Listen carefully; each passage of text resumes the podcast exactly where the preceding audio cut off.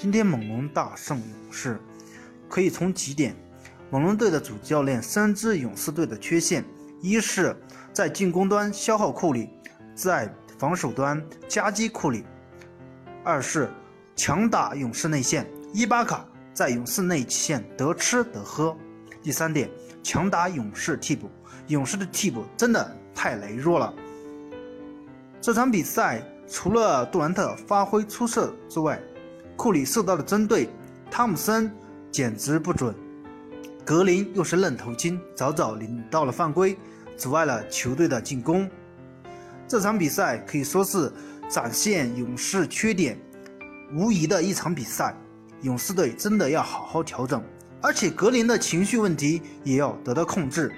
为什么勇士队现在很期待考辛斯复出？因为他们需要调整阵容，需要有新的化学反应。如果单靠这四巨头很难拿到总冠军，你说呢？欢迎大家踊跃的点赞评论，谢谢大家。